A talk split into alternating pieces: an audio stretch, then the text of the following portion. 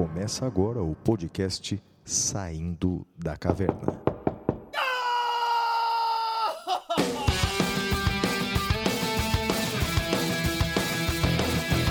Com Guilherme Madeira, Fala galera, sejam bem-vindos, sejam bem-vindas. Flávio Martins, Hello, my friends. This is our best podcast, the best podcast in the world. Saindo da caverna, getting out of the cave. Flávio, e aí? Hi, folks!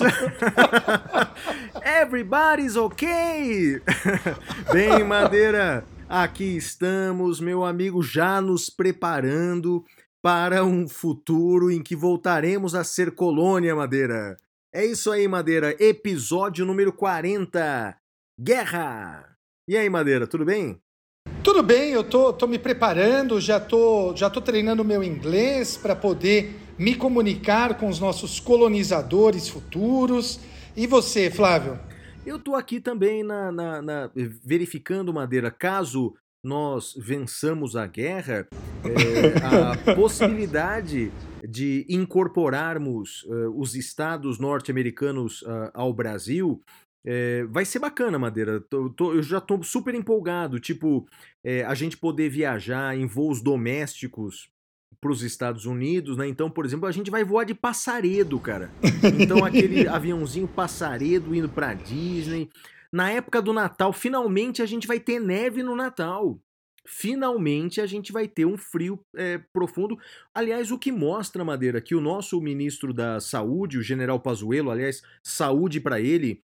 a- a- a- até agora ele não se recuperou da gripezinha. Eita, perdão, perdão, ele ainda se tá recuperou da- internado? é, não sei se está internado, Madeira, mas ainda não, não se recuperou plenamente, não, né? Mas saúde para ele, saúde para ele, né? O fato é que quando ele falou do, do inverno rigoroso da região norte e nordeste, ele já sabia dos planos estratégicos de guerra do Brasil. Porque é, a, a, a, a gente vai vencer os Estados Unidos como é, Napoleão perdeu a guerra, Madeira. É, os americanos não enfrentarão, não conseguirão vencer o inverno amazônico, meu amigo. é rir pra não chorar, Madeira. É rir para não chorar e para as pessoas entrarem em contato conosco. Qual é o nosso e-mail, o nosso Facebook, o nosso Twitter, o nosso Instagram? Bem, então, primeiro, o nosso e-mail é podcast, podcast, at, porque arroba em inglês é at, né? Então, é podcast at professorflaviomartins.com.br ou em repeat, português, repeat, ou em repeat. português é podcast arroba professorflaviomartins.com.br. Bem, você pode também entrar em contato com a gente pelas redes sociais. Os endereços do Madeira, tanto no Twitter quanto no Instagram, é arroba madeira10, arroba madeira10. E os meus endereços em ambas as redes sociais é arroba siga o Flávio.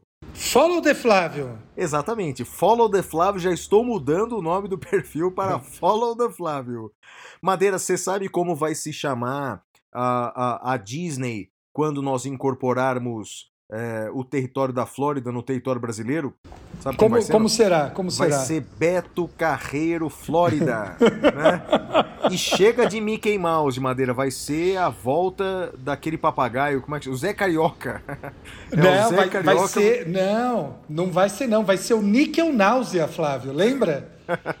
Não, não lembro não, Madeira. Você não lembra do Níquel Náusea, do, do, do Laerte, da Laerte agora, ah, né? eu Do... lembro, lembro aquele desenho, claro, claro.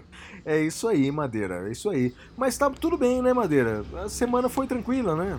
É, foi uma semana. ah, ah, enfim, foi uma semana diferente, né? A gente tá aqui e olha, nosso ouvinte, caso ah, esteja estranhando, a gente está falando inglês não porque a gente desconfia da nossa capacidade bélica, né? Ah, é uma ironia contra o futuro derrotado que são os Estados Unidos, né, Flávio? Não, com certeza, nós temos muita chance, não é, Madeira? Eu estava fazendo uma pesquisa aqui. o nosso histórico de guerras é um histórico extremamente favorável para nós, Madeira. Então, se nós olharmos para o passado, a gente tem muita chance de vencer uma guerra contra os Estados Unidos, Madeira. Eu separei aqui, por exemplo, olha, quando você fala em guerras norte-americanas, você pensa no Vietnã. Eles perderam. Perderam a guerra do Vietnã. Nós, por exemplo, Madeira, vencemos a guerra de Canudos. A guerra de Canudos é, é, é, como, como os nossos ouvintes se lembram, não é? derrotamos, o exército brasileiro derrotou aqueles fiéis liderados pelo religioso Antônio Conselheiro. Não é? Então vencemos a Guerra de Canudos, não é? vencemos a Guerra dos Farrapos, Madeira, a Guerra dos Farrapos no século XIX contra os insurgentes lá do Rio Grande do Sul. Portanto, se os americanos só perdem guerra, nós só ganhamos, Madeira. Se nós ganhamos farrapos, se nós ganhamos canudos, ganhar dos Estados Unidos é mole, Madeira. É só, é só ir na mesma toada, Madeira, que vai dar certo. É fichinha, fichinha, Flávio. Vai dar certo. Vamos ler, enquanto ainda podemos ler em português, vamos ler os e-mails dos nossos ouvintes, Flávio. Olha, Madeira, a gente recebeu mensagem de várias pessoas, vou destacar alguns aqui. O Celso Barcelli, ele escreve assim para nós: Meu nome é Celso, Moro em Cabreúva, é, São Paulo, e sou procurador municipal em Sorocaba. Ouço o podcast no caminho de casa para o trabalho e escrevo para compartilhar uma reflexão. O discurso do presidente comemorando a interrupção de testes da Coronavac me fez lembrar a música Perfeição, da banda Legião Urbana. Nada retrata melhor o Brasil atual, a genialidade de Renato Russo capturou com tanta fidelidade o espírito do Brasil. Ô Madeira, você lembra dessa música Perfeição do, do da Legião Urbana ou não? Flávio, eu lembro e enquanto você falava, eu fui pesquisar aqui. Uh, eu vou ler só um trecho para os nossos ouvintes que não lembrem. Uh, começa assim: Vamos celebrar a estupidez humana, a estupidez de todas as nações o meu país e sua corja de assassinos, covardes, estupradores e ladrões. Vamos celebrar a estupidez do povo, nossa polícia e televisão. Vamos celebrar nosso governo e nosso Estado que não é nação. Celebrar a juventude sem escola, as crianças mortas. Celebrar nossa desunião. Celebrar Eros e Tânatos, Perséfone e Hades. Vamos celebrar nossa tristeza, vamos celebrar nossa vaidade. Que poderosos versos, não? Uau, uau. Rapaz, e, e que pena que o Renato Russo já morreu há tanto tempo eh, e, e há dois fatos a se lamentar. Primeiro, a perda de um compositor e um intérprete genial, e segundo, o fato dessa letra ainda ser tão atual, não é? É uma pena, concordo com você. Flávio, o que não me ocorreu agora, só que eu estou em dúvida, esse álbum é o último ou é o penúltimo da Legião? Ele é de 93. Não lembro, viu, Madeira? Não lembro, não. Acho que vale a pena dar uma pesquisada. Mas realmente é um dos últimos. Seguramente é um dos últimos. Né? Chama o Descobrimento do Brasil esse álbum. É possível que seja o último, sim, viu, Madeira? Ó, tá Mas aqui. olha, obrigado aí o, pro Celso Barcelli pela mensagem, né? A gente recebeu também do Antoniel Máximo Júnior perguntando assim: se uma emenda constitucional pode alterar o texto constitucional, ela também pode dizer tal artigo não se aplica a tal emenda, confere. Afinal, quem pode o mais, pode o menos. É, ele dá um exemplo da mais recente emenda constitucional 107 de 2020, aquela que adiou as eleições, e que no artigo 2 ela diz: não se aplica o artigo 16 da Constituição Federal ao disposto nessa emenda constitucional. Bem, a pergunta do Antoniel é muito boa. A questão é a seguinte, não é? Nós temos um princípio constitucional previsto no artigo 16 da Constituição, que é chamado de anterioridade eleitoral. Significa o seguinte: diz lá que as uh, novas leis que mudam o procedimento, o processo eleitoral, só podem se aplicar às eleições que ocorrerem pelo menos um ano depois. O espírito desse artigo 16 é evitar que os governantes mudem as regras eleitorais às vésperas da eleição para se beneficiar, para se perpetuar no poder. Esse é o princípio da anterioridade eleitoral, e esse princípio é, segundo o STF, inclusive uma cláusula pétrea, é um direito individual do eleitor de se proteger contra mudanças repentinas na eleição. Agora, em 2020, por força da pandemia, entendeu-se por bem adiar a data das eleições. E aí a dúvida é se essa emenda fere esse artigo 16, se essa emenda seria inconstitucional por violar esse princípio da anterioridade. Em episódio anterior, Antoniel, tanto eu quanto Madeira, nós nos posicionamos de que essa emenda ela é constitucional. Isso porque nenhum direito, nenhum princípio constitucional é absoluto. E nesse caso, estamos diante de uma, uma situação excepcionalíssima, em que o adiamento das eleições se deu pensando na saúde pública e na vida dos eleitores. Essa mudança legislativa não veio para beneficiar aqueles que estão no poder. Aliás, pelo contrário, quando você adia a data da eleição sem prorrogar mandatos, que fique claro que nenhum mandato foi prorrogado, mas quando você adia a eleição, você não está beneficiando os atuais governantes, mas você está beneficiando uma oposição que terá mais tempo de mostrar suas ideias. Para os atuais governantes, eles preferiam é que as datas antigas fossem mantidas, eles teriam, numa pandemia, muito maior chance de se eleger.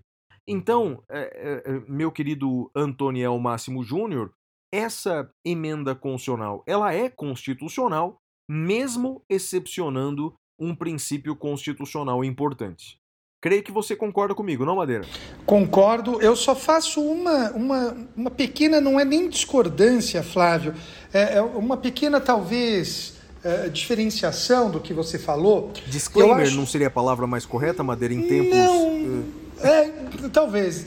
a, a, a, little disclaimer, I, I would yes, say that, yes, okay? Okay, okay. And, uh, ich glaube, dass vielleicht wir sollen auf Deutsch não, sprechen. Madeira, não, não, não, Madeira. Me, me, mantenha o inglês aí, porque inglês, a gente ainda alemão, não declarou não? guerra à Alemanha, ainda não. não, não, eu só estou já me preparando, né? É. uh, mas vejam, uh, eu, eu acho, Flávio, que nesse caso, essa frase que você disse, né, que uh, prorrogar as, as eleições, a data, não é bom para os atuais governantes. Eu acho que depende. Eu acho que essa, essa prorrogação ela pode beneficiar ou prejudicar o político local a depender da situação. Se o político está muito atrás nas eleições, né, nas pesquisas, é melhor para ele que prorrogue, para que ele tente fazer algo e mudar a sua situação. Se ele está bem nas pesquisas, é pior que prorrogue.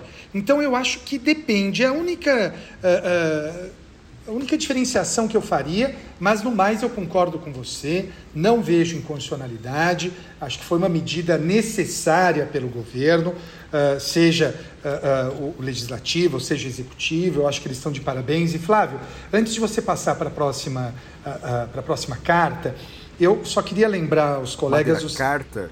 Madeira, eu sei que Ninguém, até hoje, ninguém nos mandou uma carta, Madeira. A gente podia, né, reinstituir isso.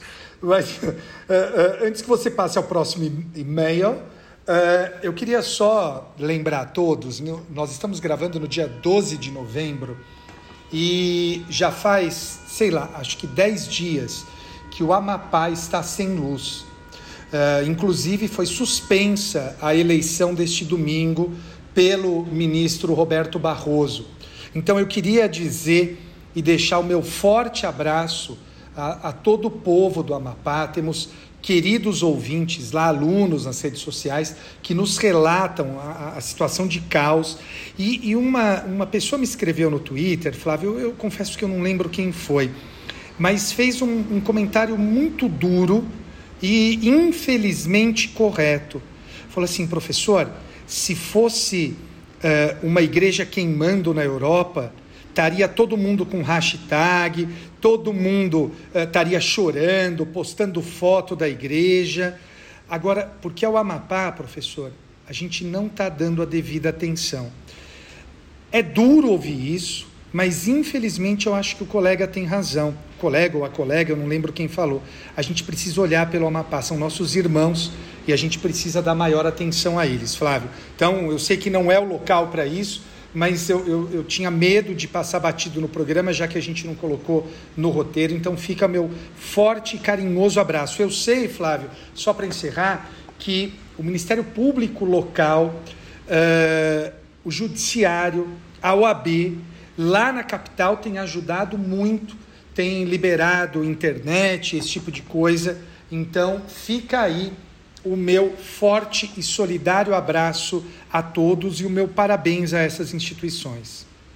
É, Madeira, e eu voltei para aquela letra da canção de Renato Russo e um outro trecho que a gente não leu diz que vamos festejar a incompreensão, a violência, esquecer a nossa gente que trabalhou honestamente a vida inteira e agora não tem mais direito a nada. Vamos celebrar a aberração de toda a nossa falta de bom senso, nosso descaso por educação. Realmente, Madeira, a letra continua atual. Minha solidariedade também ao povo do Amapá. Madeira, a gente recebeu uma mensagem do Caio Ramos que esclarece uma dúvida que você teve no episódio anterior. É. Ele escreve assim, ó. A Universidade do Extremo Sul Catarinense está localizada em Criciúma e certamente tem muitos ouvintes assim como eu. Aproveitando a deixa do professor Madeira em relação ao denominado a denominação do município de Sombrio. Ele explica. É. Primeiro, pelo fato de o, o, nome ser realmente cabuloso, mas é, para você ter uma noção de nomes sombrios aqui na região. Temos a cidade de Turvo, 10 quilômetros próximo de Sombrio, os nomes ficam só no registro da cidade mesma, uma, e segundo eles são cidades muito acolhedoras. Sobre a história da cidade, o professor Flávio estava correto. Não sou especialista no assunto, porém a origem do nome Sombrio se dá em razão das grandes figueiras que serviam de descanso para os tropeiros vindos do Rio Grande do Sul, meio de transporte de mercadorias dependentes de cavalos, para a cidade de Laguna, antiga capital de Santa Catarina, bem como outras cidades próximas. A região possui um gran, uma grande extensão de, uh, de, do, do seu território para turismo. Além das praias, indica aos professores, especialmente o professor Madeira, que costuma praticar exercícios, que pesquisem a cidade de Praia Grande, em Santa Catarina, e digite lá o Canyon Itaimbezinho para conhecer a trilha dessa maravilha e então, Madeira, sombrio, eu estava certo, tem a ver com as sombras mesmo. Um abraço para todo mundo lá de Santa Catarina, Madeira. Muito interessante. Você sabe que a minha cidade natal, Flávio, Bebedouro, é também por conta disso. Era um local que os tropeiros paravam para dar de beber para o gado. E daí veio o nome Bebedouro. É, não tem a ver com bebida, não tem a ver com nada disso. Mas legal, gostei. Obrigado pela informação. Muito, muito bom mesmo. O Gilson Dias de Araújo Filho ele e a esposa Mônica são professores universitários, acompanham semanalmente o podcast é, e ele escreve assim para nós: Em minha dissertação de mestrado, eu defendo que a consciência política do cidadão brasileiro, assim também como a governabilidade do presidencialismo de coalizão, melhoraria muito se as eleições para o legislativo e executivo ocorressem em momentos distintos. Hum. Então, e aí pergunta qual a nossa opinião sobre o assunto, Madeira. Bem, eu acho que como tudo na vida tem o lado bom e o lado ruim. O lado ruim seria talvez aí um, um, um maior custo é, do sistema eleitoral, fazendo em ocasiões diferentes. Todavia, eu imagino que o ganho que nós teríamos seria muito maior do que os custos uh, uh, decorrentes desse processo eleitoral. Né?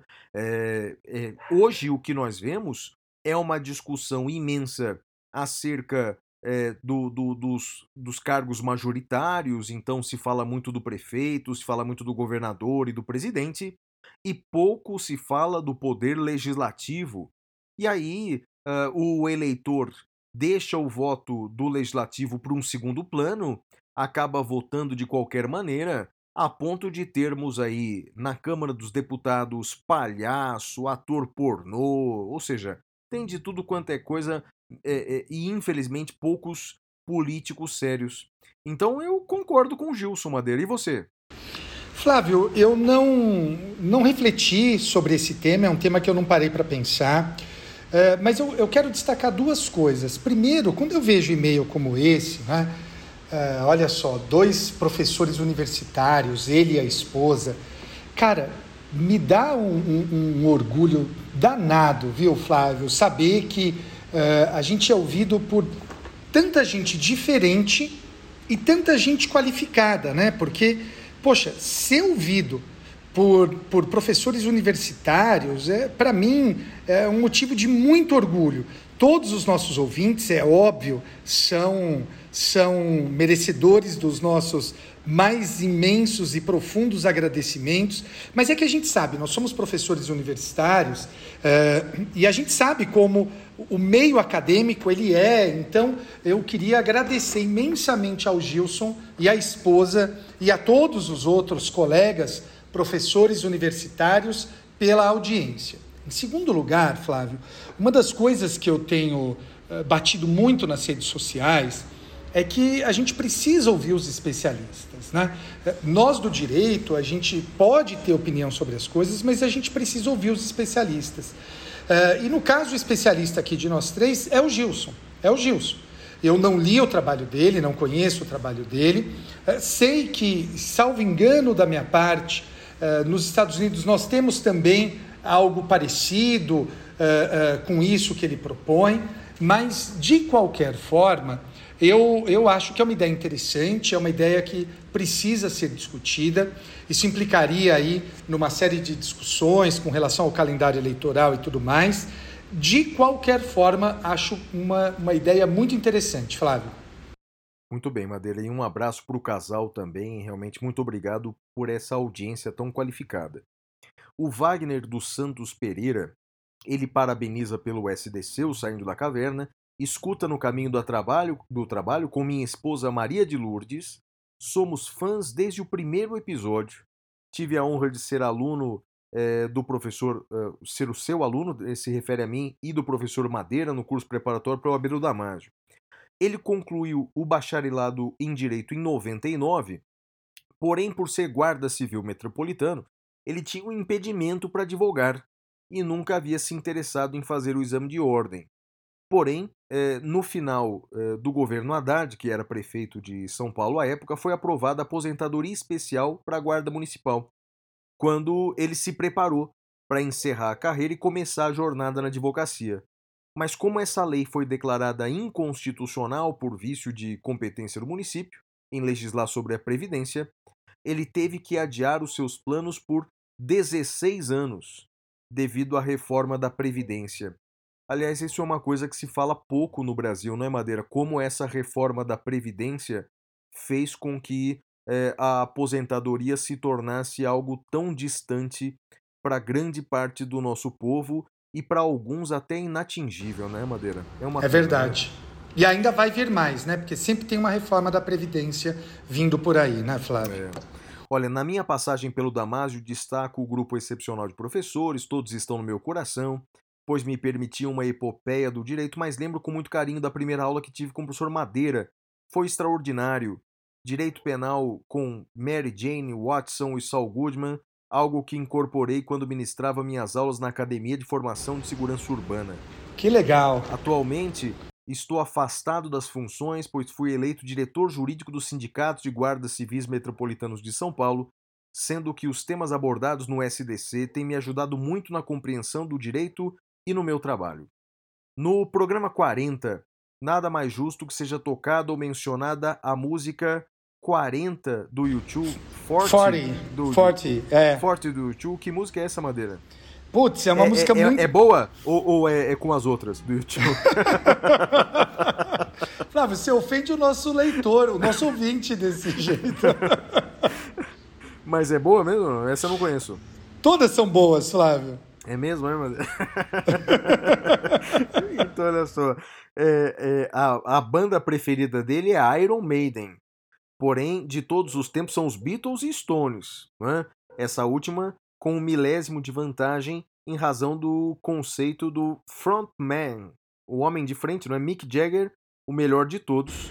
Toma, é, Flávio. Embora preciso destacar que eu não vou, não vou questionar muito ele, porque como ele é guarda municipal, deve andar armado, né?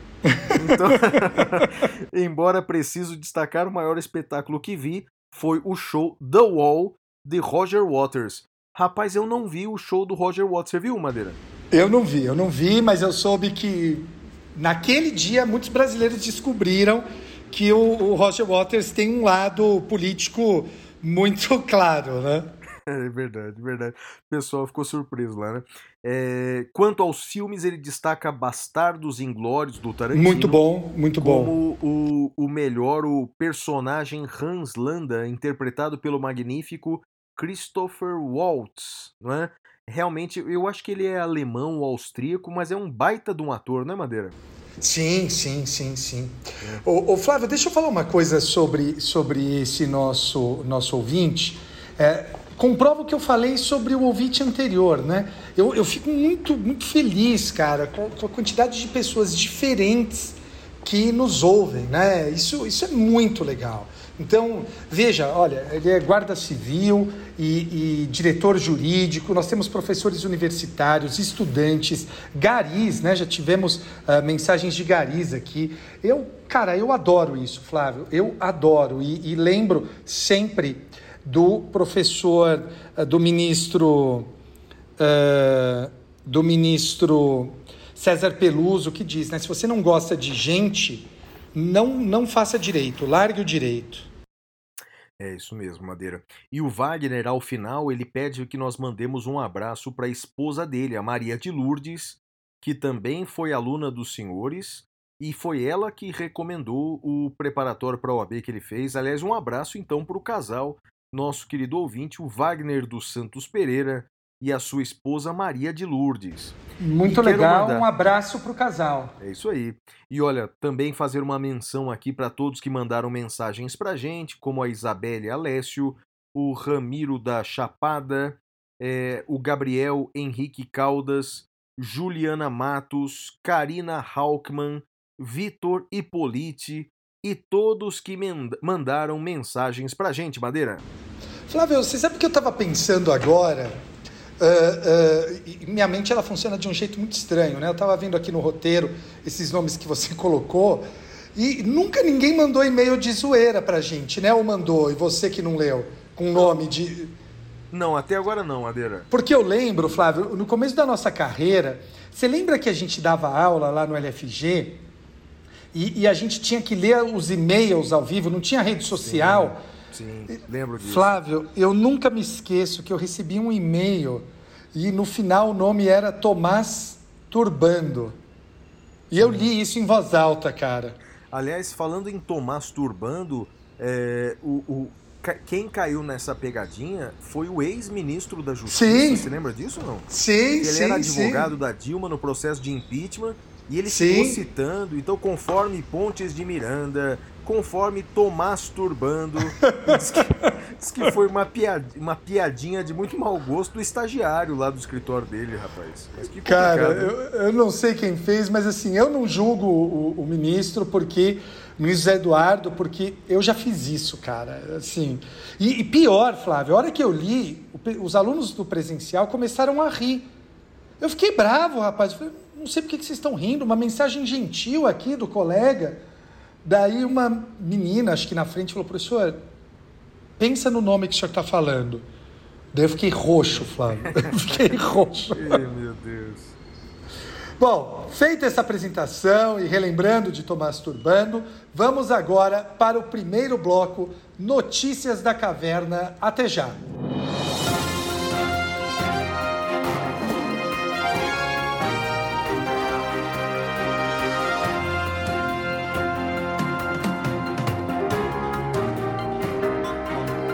Notícias da Caverna. Bem, Madeira, a primeira notícia da caverna que eu trago é um fato bastante inusitado que aconteceu nos Estados Unidos. Veja só a notícia. Emissoras de TV norte-americanas interromperam a transmissão de alguns pronunciamentos do presidente Donald Trump e da porta-voz da Casa Branca, quando o pronunciamento continha uma clara e inequívoca transmissão de notícias inverídicas. Por exemplo, quando Donald Trump começava a falar dos votos inválidos e votos nulos, ele chegou a ser interrompido por várias emissoras de TV, como a ABC ou ABC, não é? a CNN, a CNN e até a Fox News, Madeira. A Fox News, que sempre eh, teve uma linha editorial ligada ao presidente Donald Trump, chegou a interromper esses discursos. Bem, eh, eu recebi várias mensagens nas redes sociais, Madeira, perguntando se essa postura é correta, porque isso, segundo alguns dos meus seguidores, seria censura. Estão censurando o presidente. Bem, vamos fazer uma observação aqui. Censura é um ato estatal, é um ato estatal que proíbe a circulação de uma certa informação, ou uma obra de arte, ou um pronunciamento, uma manifestação. Então, portanto, censura é a proibição vinda do Estado da manifestação do pensamento. Veja que nesse caso estamos diante não de um ato estatal, mas estamos no ato de alguns veículos de imprensa que não divulgam um determinado pronunciamento público. Ninguém estava ali proibindo o presidente de se pronunciar, ou a porta-voz da presidência de se pronunciar. Aquelas emissoras de TV decidiram não transmitir aquele pronunciamento. Porque a grande questão, e já foi tema de podcast anterior aqui, é se a divulgação de notícia falsa ela é o exercício constitucional de um direito, uh, direito à liberdade de manifestação do pensamento, ou se ela fere alguns direitos fundamentais, como, por exemplo, o direito à informação. No Brasil e na Alemanha, a jurisprudência é pacífica. A divulgação de notícias sabidamente falsas e inverídicas, a divulgação ela fere o direito à informação. Então, portanto, não é o exercício de um direito constitucional. É? O que me parece surpreendente é isso acontecer nos Estados Unidos, essa postura das emissoras de TV acontecerem nos Estados Unidos, que sempre prestigiaram de forma bastante elástica a liberdade de expressão, mesmo quando se tratava de um discurso falso. É que me parece, Madeira, que é, as mentiras contadas pelo Donald Trump eh, recentemente, elas são tão perigosas, elas colocam uh, em risco tão intenso a democracia e as instituições americanas, que as próprias emissoras de TV acharam mais prudente não transmitir aquelas notícias. Bem, Madeira, o que, que, você tem para falar sobre isso aí? Você viu essas emissoras de TV que cortaram a transmissão das falas do Trump, por exemplo? Flávio, eu vi, mas eu, eu confesso, Flávio, que eu não tô, uh, eu não tô seguro de que essa tenha sido a melhor decisão. E eu vou, eu vou te explicar por quê. Vamos pensar no, no irmão norte-americano ao sul, né, que não tem exatamente uma tradição democrática. Nós sabemos aqui que há uh, como direi, emissoras de notícia que são comprometidas com o governo, seja ele qual for. E Flávio, por mais que no caso do Trump seja evidente, né, embora alguns nas redes sociais tenham até me criticado e te criticado, falando que nós estávamos mal informados, porque era um golpe nos Estados Unidos, esse tipo de, de, de doideira. Mas o fato é que você já pensou em 2022 se as, alguma rede de TV começa a dizer, olha, o que esse candidato está dizendo é fake news e, portanto, eu não vou transmitir a fala dele. Eu, a, fala do Trump, ela é, ela é horrorosa, ela é perigosíssima. Eu, nem discuto isso, Flávio. Acho que, salvo o pessoal mais radical, ninguém discute isso, ninguém tem dúvidas disso. Mas o, o que eu pondero é em que medida a gente não está abrindo uma porta que a gente vai se arrepender muito depois, Flávio. Você entende a minha preocupação? Entendo sua preocupação, Madeira, e, e tradicionalmente os Estados Unidos são vistos como aquele país em que transmite tudo quanto é informação, tudo quanto é discurso. Né?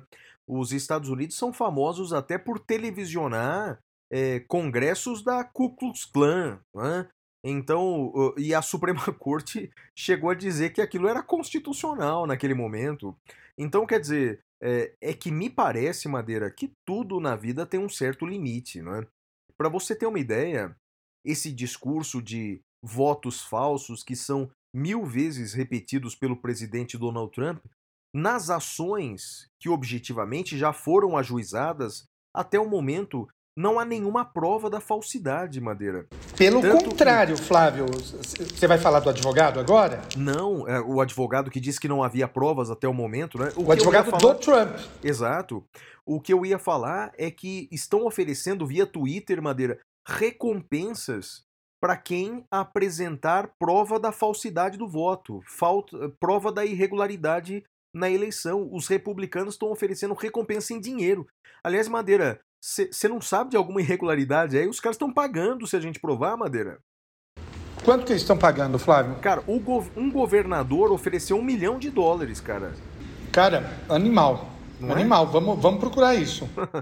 e aí, Madeira, uma última observação é o seguinte: quanto ao presidente Donald Trump, no momento em que esse episódio está sendo gravado, ainda tramitam na justiça norte-americana alguns questionamentos é, do Partido Republicano. Alguns estados provavelmente terão recontagens. Então, embora quase todos os chefes de estado pelo mundo afora já tenham parabenizado o Joe Biden, bem, exceção é, do Xi Jinping na, na China, do Putin na Rússia, do Bolsonaro no Brasil, é, do, do, do, do rapaz lá da Coreia do Norte. Então, tirando algumas poucas exceções, o mundo inteiro já reconhece Joe Biden como o próximo presidente, mas a questão ainda não foi divulgada oficialmente. O fato é que, para quem não conhece as regras norte-americanas, Donald Trump ele pode, caso não seja é, eleito como parece que não foi, ele poderá ser candidato novamente em 2024. E aí, Madeira, não sei a sua percepção, mas creio que ele vem com toda a força. Você sabe que eu tenho um olhar bastante pessimista quanto a essa, essa onda é, é, é, essa onda de retrocessos democráticos que o Donald Trump representa bem, não é? esse pouco apreço pela democracia. Segundo cientistas políticos, essa onda de retrocesso dura cerca de 30 anos. E eu creio que está só no começo.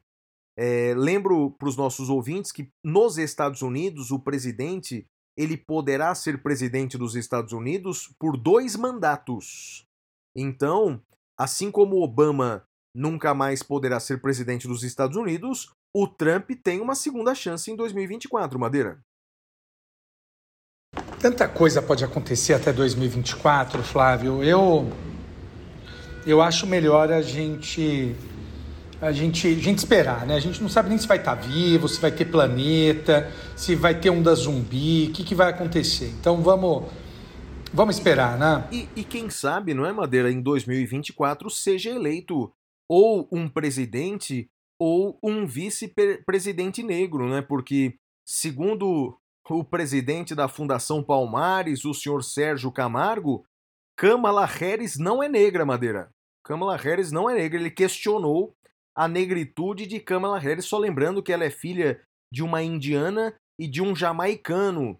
Mas o senhor Sérgio Camargo, no auge, eu, eu prometi que eu não ia falar mais dele, Madeira. Mas é, prometeu, chega... eu, tô, eu tô bravo com ah, você. Estou aqui. descumprindo, não, estou descumprindo porque é, eu acho que ele faz de propósito mesmo para as pessoas então, lembrarem Flávio, dele. Eu, é? eu acho que ele faz de propósito, sim. Eu acho que não é possível que, que, que, que assim, com tantas questões uh, para serem resolvidas aqui no Brasil sobre a população negra, vai, vai cometer um, um, comentário desse, né? Então, assim, é de propósito, é estratégico, e, e eu acho que a gente a gente deveria fazer o seguinte, Flávio. Próxima vez que alguém citar o nome dele aqui, paga para o outro um hambúrguer, Flávio. tá certo, Madeira. Eu tinha prometido que eu não ia falar, mas eu não me aguentei, rapaz. É que, que, que o meu o meu índice de tolerância aqui é, bateu, bateu, explodiu, Madeira. Não consegui. Mas você tem razão. Não vou falar mais desse desse senhor que realmente é, no, no, no nível civilizatório ele realmente ele perdeu a fila. Perdeu, na, não, ele entrou não na passou na fila, não passou entrou na, na fila. errada. Vai, Madeira, sua notícia. Flávio, eu tenho um julgado muito legal para trazer, uh, um julgado do, do Supremo Tribunal Federal, uh, do, envolvendo o ministro, cadê? Aliás, minto, primeiro julgado é do STJ. É um julgado envolvendo uma teoria que é a chamada teoria uh, da aparência em sede de incompetência. Então, então olha que, que interessante que é essa teoria e olha que interessante o que, que o STJ fez com ela. Ah, Flávio, vamos imaginar que alguém esteja investigando uh, um determinado tema, um determinado crime, e ao investigar esse crime, defira uma interceptação telefônica. Só que no curso, Flávio, da, da investigação, se descobre que o crime não era da competência estadual ou não era da competência federal, alguma coisa nesse sentido. Flávio, aparentemente, quando se iniciou a investigação, aquele juízo era competente. Então, nesse caso, não tem o que discutir. Aplica-se a teoria da aparência, porque aparentemente o juízo era competente para investigar. Muito bem. Agora, Flávio, no caso que eu trago do STJ, e é o RHC 130197, é completamente diferente, Flávio, porque nesse caso, desde o início, já se sabia que a competência não era estadual, mas sim federal. Então não podia haver eh, competência da justiça uh, uh, estadual nesse caso. Então, eles aplicaram, ao meu ver, muito bem a teoria, o STJ, deixando claríssimo: olha, só se aplica a tese do juízo aparente quando se tratar de efetivamente juízo aparente. Se não for juízo aparente, não, não tem o que discutir. E era o caso. Achei muito interessante essa, uh, uh, essa aplicação e a delimitação por parte do STJ. Flávio. Bem interessante mesmo, Madeira. Olha só a próxima notícia aqui. Em decisão liminar, o juiz da primeira zona eleitoral de São Paulo, Marco Vargas, ele suspendeu a divulgação de uma pesquisa eleitoral elaborada pelo Datafolha a pedido da coligação do candidato Celso Russomano.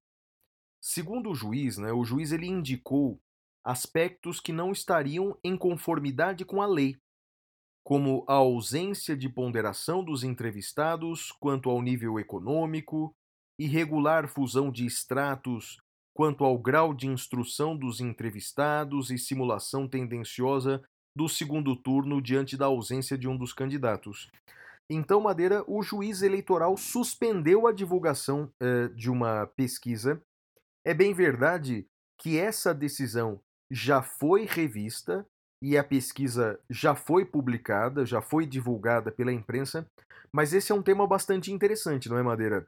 Ah, o Poder Judiciário e a Justiça Eleitoral ela só pode suspender a divulgação eh, de uma pesquisa eleitoral caso haja violação da lei que disciplina as pesquisas. Você já foi juiz eleitoral, não é, Madeira? Já fui sim, Flávio. E teve alguma situação semelhante a essa, Madeira, contigo ou não? Teve, Flávio. É, essa é uma questão interessante, é uma questão difícil, não é simples. Eu vou falar do meu caso, porque eu fui juiz eleitoral, foi, cara, foi quando eu casei, foi em 2002. Ou seja, nossa, Jesus, Flávio, quase 20 anos. Que, que doideira. Então eu vou falar desse caso uh, uh, de 2002. Não conheço o caso aqui da Folha de São Paulo, uh, mas a grande preocupação do juiz eleitoral é que o pleito eleitoral transcorra dentro da, da maior normalidade possível, Flávio. Então eu me lembro, uh, e, e, eleição municipal, Flávio, é, é, é um inferno, ela é super tensa. E eu me lembro que na véspera da eleição chegou a notícia de que um candidato, uh, de que um candidato não, de que havia um jornal que circularia no dia das eleições contra um dos candidatos. Eu confesso que eu nem lembro qual é esse candidato, tá? Mas uh, uh, era um jornal apócrifo e ele apontava, uh, apontava, como direi, notícias negativas contra um dos candidatos. Flávio, eu me lembro que eu olhei e falei, poxa, jornal apócrifo, né? É um jornal anônimo. Não, não tem proteção. Na verdade, se eu não proibir a circulação, eu estou impedindo o pleito de funcionar regularmente. Não tinha nem diretor responsável, Flávio. Então, nesse caso, eu mandei apreender o jornal, Flávio. Interessante, hein, Madeira? Interessante. Você já tinha pensado sobre essa ótica, não? Não, mas eu acho que você agiu corretamente. Você agiu corretamente até porque a Constituição ela veda o anonimato, né? Ter um, um, um, um material desse apócrifo realmente não tem absolutamente nada a ver com liberdade de expressão regular e, pelo contrário, a intenção é apenas prejudicar a honra com fins eleitorais, não é, Madeira? Sim, sim, sim. E aí, vamos lá, Madeira, a próxima notícia é sua. Diga lá, qual A próxima é, é minha, é um HC do ministro Ricardo Lewandowski, é o HC 193663. É um HC muito interessante que reforça aquilo que nós já conversamos aqui anteriormente sobre prisão preventiva e os fundamentos para se decretar uma prisão preventiva.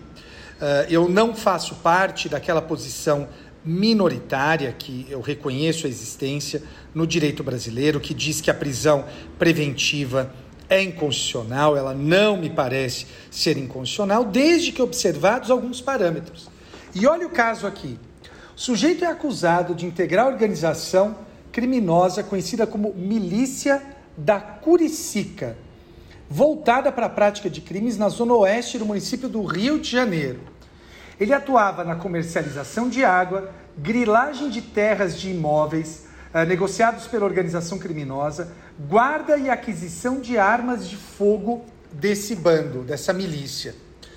Ô Flávio, se isso não é motivo para justificar a prisão preventiva de alguém, o que será, Flávio? Então, peço que nosso ouvinte se lembre, perdão, que a garantia da ordem pública autoriza o decreto da prisão preventiva e garantia da ordem pública é, entre outras coisas, a gravidade em concreto do crime. Flávio. Bem, muito bem, muito bem, Madeira, interessante. Bem, a próxima notícia, Madeira, é uma das notícias que realmente teve mais repercussão ao longo da semana. A Anvisa suspendeu por um dia a pesquisa da Coronavac, a vacina feita pelo laboratório chinês em parceria com o Instituto Butantan aqui, por conta da morte de um dos voluntários dessa pesquisa. Por mais que o Instituto Butantan tivesse afirmado que a morte não tinha relação com a vacina e depois foi divulgado que a causa da morte, infelizmente, foi suicídio é, do voluntário, a Anvisa suspendeu as pesquisas, suspendeu os testes com a Coronavac, e aí levantou-se, naquela noite, levantou-se a dúvida se essa é, suspensão teria sido exclusivamente uma decisão técnica ou se teria ocorrido interferência política. No dia seguinte, na manhã seguinte, o presidente da República, numa postagem numa das suas redes sociais, comemorou a suspensão dos testes com a Coronavac, dizendo ser uma vitória dele. Uma vitória dele contra o governador de São Paulo, que é um defensor dessa vacina Coronavac e tem aí tentado politicamente, inclusive, acelerar aí a realização dos testes e distribuição da vacina. Bem, me parece, Madeira, vamos lá, analisando juridicamente, os fatos é que a Anvisa suspendeu e depois de toda essa celeuma, a Anvisa já voltou atrás e os testes já foram retomados. A questão chegou rapidamente até o Poder Judiciário. O ministro Ricardo Lewandowski deu prazo de 48 horas para que a Anvisa explique as causas daquela suspensão.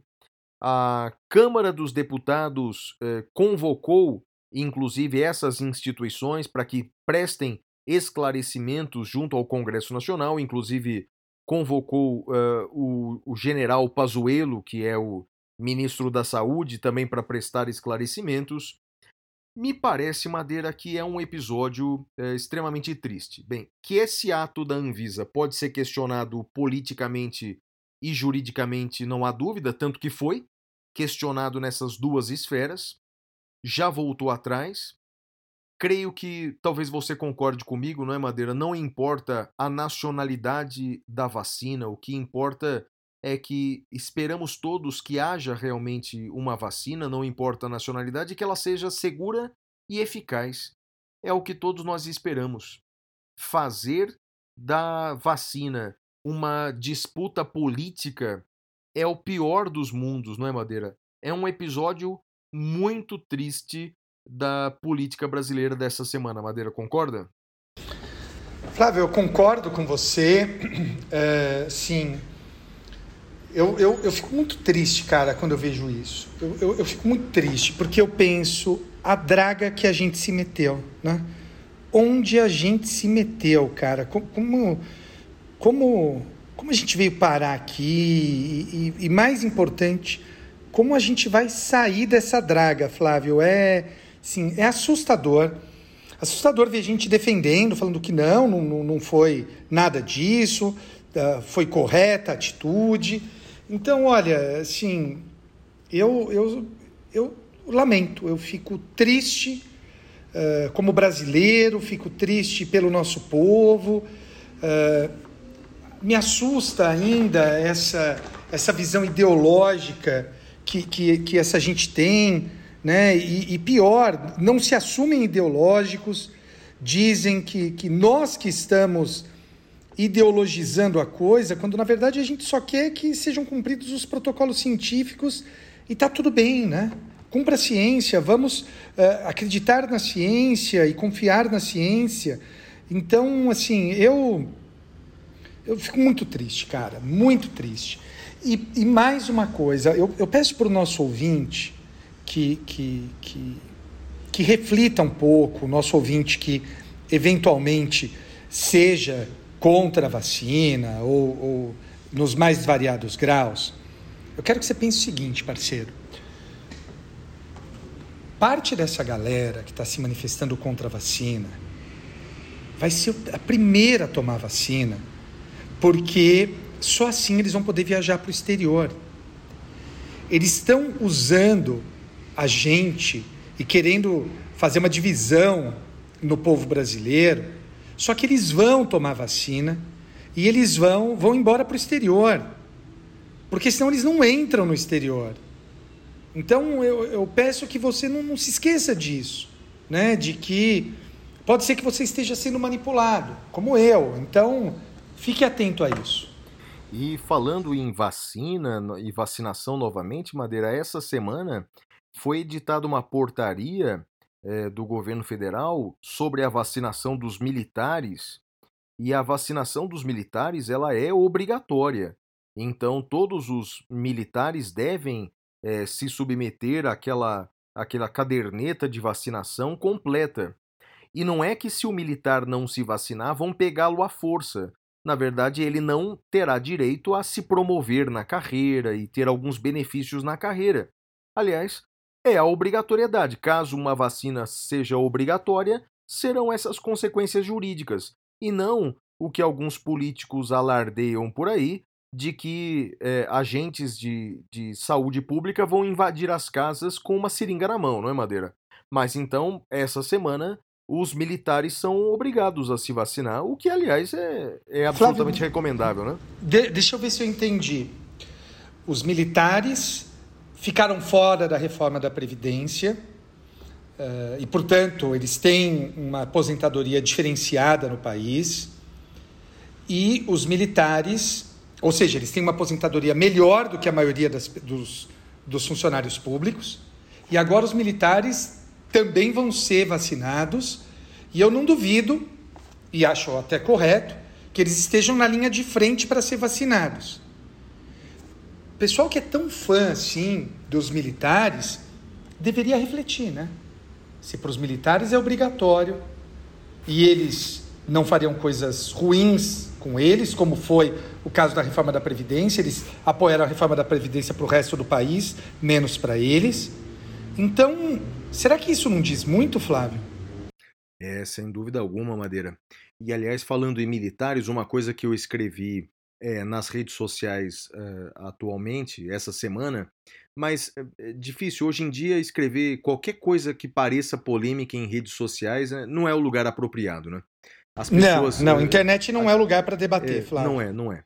E, e, e aí o que eu escrevi é o seguinte: se haveria um risco de golpe de Estado nos Estados Unidos. E, e o que eu escrevi é que, primeiro, defini o que era golpe de Estado, no meu entender, uma ruptura constitucional, é, e, e, disse que a chance de nos Estados Unidos isso acontecer é mínima, é insignificante, exatamente por conta da postura das Forças Armadas nos Estados Unidos que são uma instituição é, de Estado e não de governo.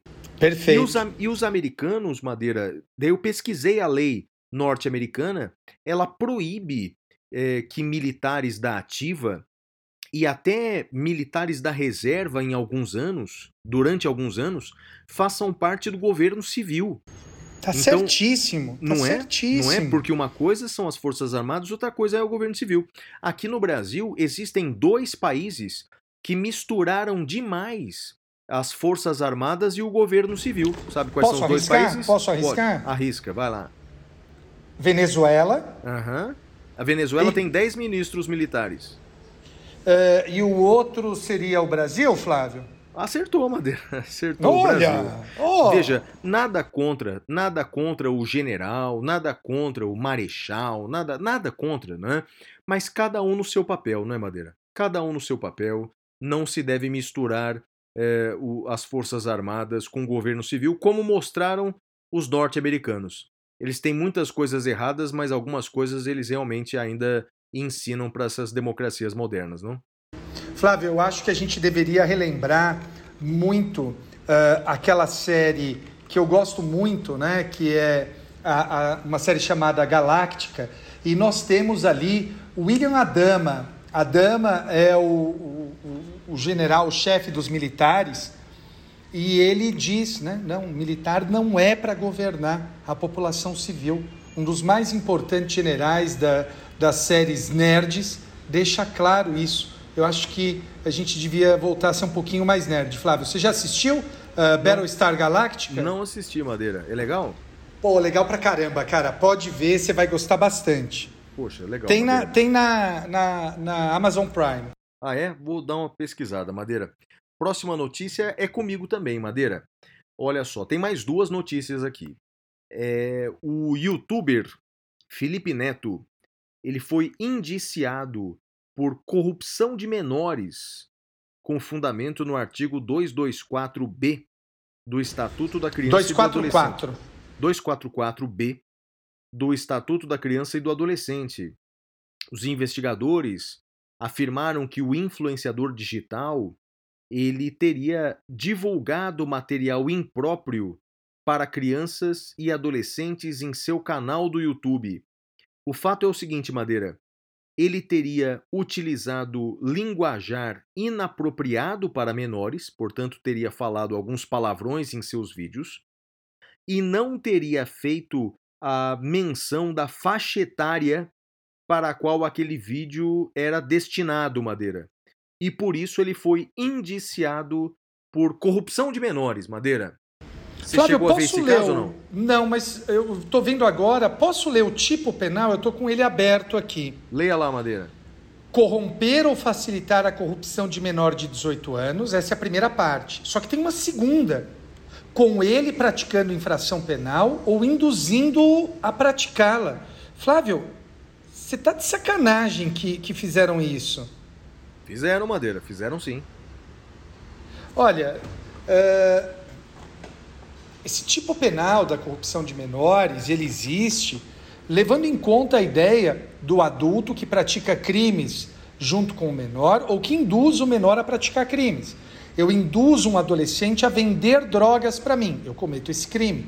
Eu roubo alguém junto com um adolescente, eu cometo esse crime. Agora, Flávio, qual que é a conduta que estão imputando a ele? Divulgar material impróprio para crianças e adolescentes? Olha, Flávio, eh, a, a gente, a gente precisa de um encontro eh, muito grande com o estudo daquilo que se chama lawfare, né? É, o abuso de, de direito processual, abuso de processo por parte de, de alguns agentes. E eu recebi até um livro do, do Rafael Valim, da editora Contra Correntes. Agradeço o gentil envio. Uh, vou ler, é um tema que eu não, não domino. Até fui chamado, Flávio, para dar uma palestra sobre esse tema. E falei, falei, olha, uh, eu não manjo desse tema. Então, se, se, eu vou estudar ainda esse tema, mas por hora eu não, não manjo desse tema e não me sinto à vontade de falar sobre isso. Se quiserem, eu posso falar de outro tema. E, e, e é até curioso, né? Que uh, a pessoa falou: Nossa, poxa, é tão raro ver um professor falar que não manja do tema, né? Então, mas eu não manjo, eu preciso estudar. Mas é um tema que a gente precisa. Acho que vale a pena até fazer um episódio sobre isso, Flávio, sobre Lawfare. Assim que eu terminar de ler esse livro, eu vou eu vou fazer eu vou eu vou fazer ser o host desse episódio, Flávio. Perfeito, Madeira. E a próxima notícia tem a ver com essa anterior, Madeira. A notícia que eu separei é a seguinte: o procurador federal Ailton Benedito, ex-secretário de Direitos Humanos e Defesa Coletiva do Ministério Público Federal, anunciou em suas redes sociais que está processando a agência de checagem aos fatos.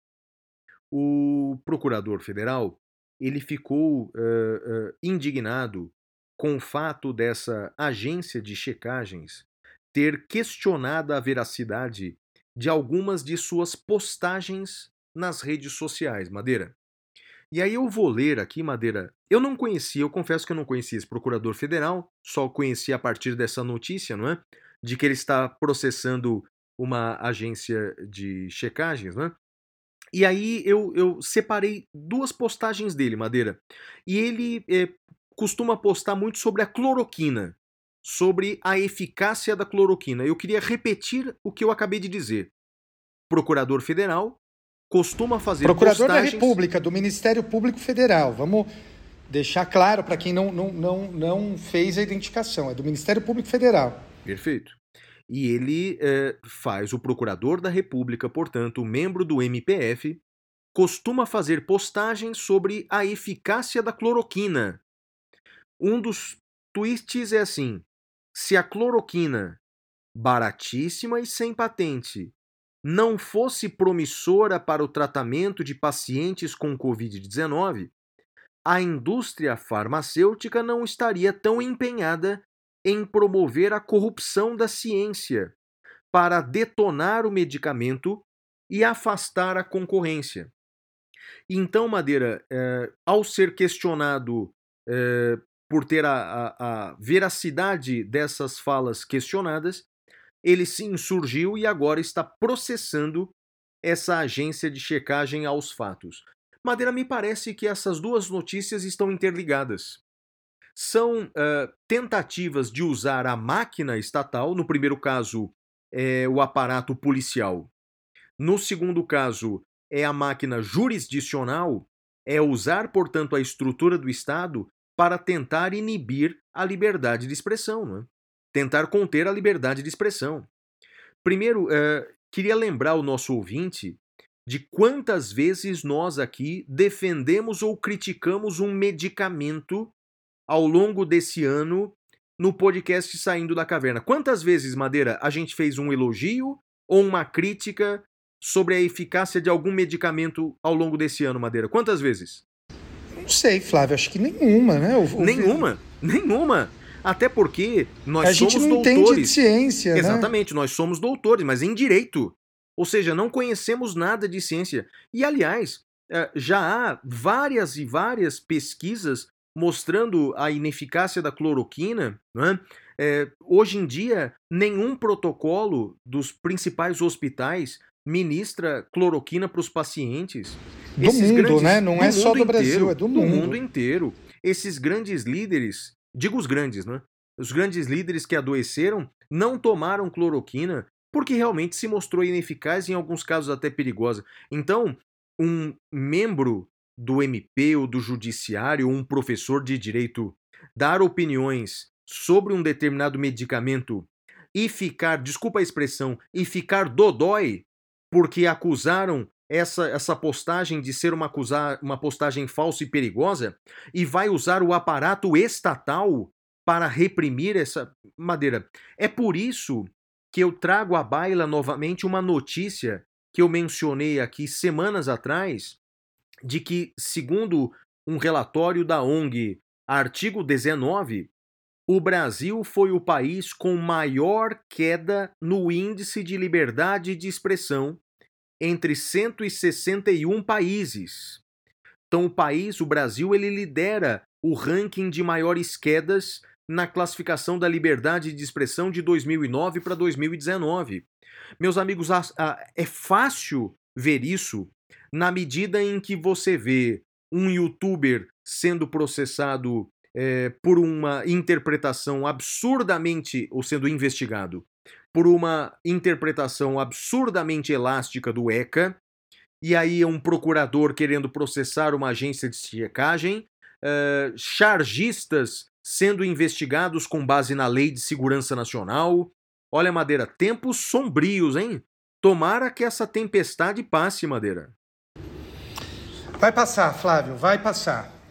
Próxima notícia, temos alguma ou não? Não, agora é com você. Pode apresentar o próximo bloco aí. Então agora nós vamos para o nosso próximo bloco, que é o tema cavernoso. Até já. Uh. Temas cavernosos.